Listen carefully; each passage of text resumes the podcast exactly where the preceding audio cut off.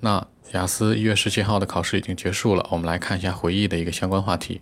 听力来说，整体难度不高。Section One 是关于一个人简历的填空，后面有个小镇的 International Week，然后举办时间、故事线索，然后小镇里关于四个国家举办的相关活动。Section Two 当中是空白项，这块没有注意。Section Three 当中第三部分是关于两个学生选课去找一个教授寻求意见。Section Four 第四部分关于员工工作的调查报告和一些常见做法措施、优势和劣势的对比。一般来说是有三个方向。好，那我们来说一下口语。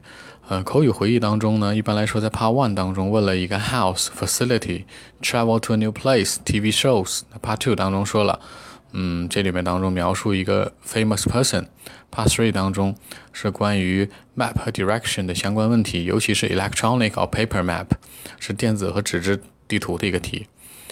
除了这一类的题之外呢，那第二个同学回答了一个当中所说 Part One 当中问的是 name、color、major 和 hometown，然后 Part Two 当中问的是一个 nature，是比较难的抽象类的一个题，describe a natural space，描述一个自然的景观。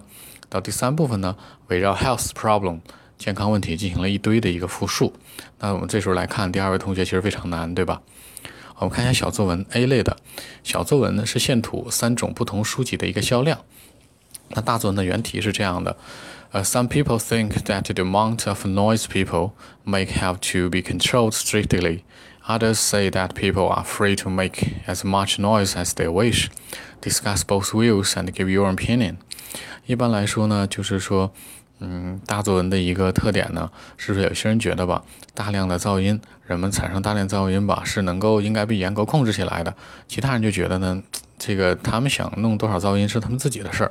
那的观点是怎么样的？好，那接下来我们看一下雅思阅读的回忆。雅思阅读的回忆三个 passage，第一篇 passage 说的是铅笔的历史的 history，第二个说的 passage two 说的是新冰河时代的 ice age 的 problem。第三个是介绍一下新西兰一个作家和他的书的故事，题型有 Y N N G，也就是我们所说 Yes No No 或者 Not Given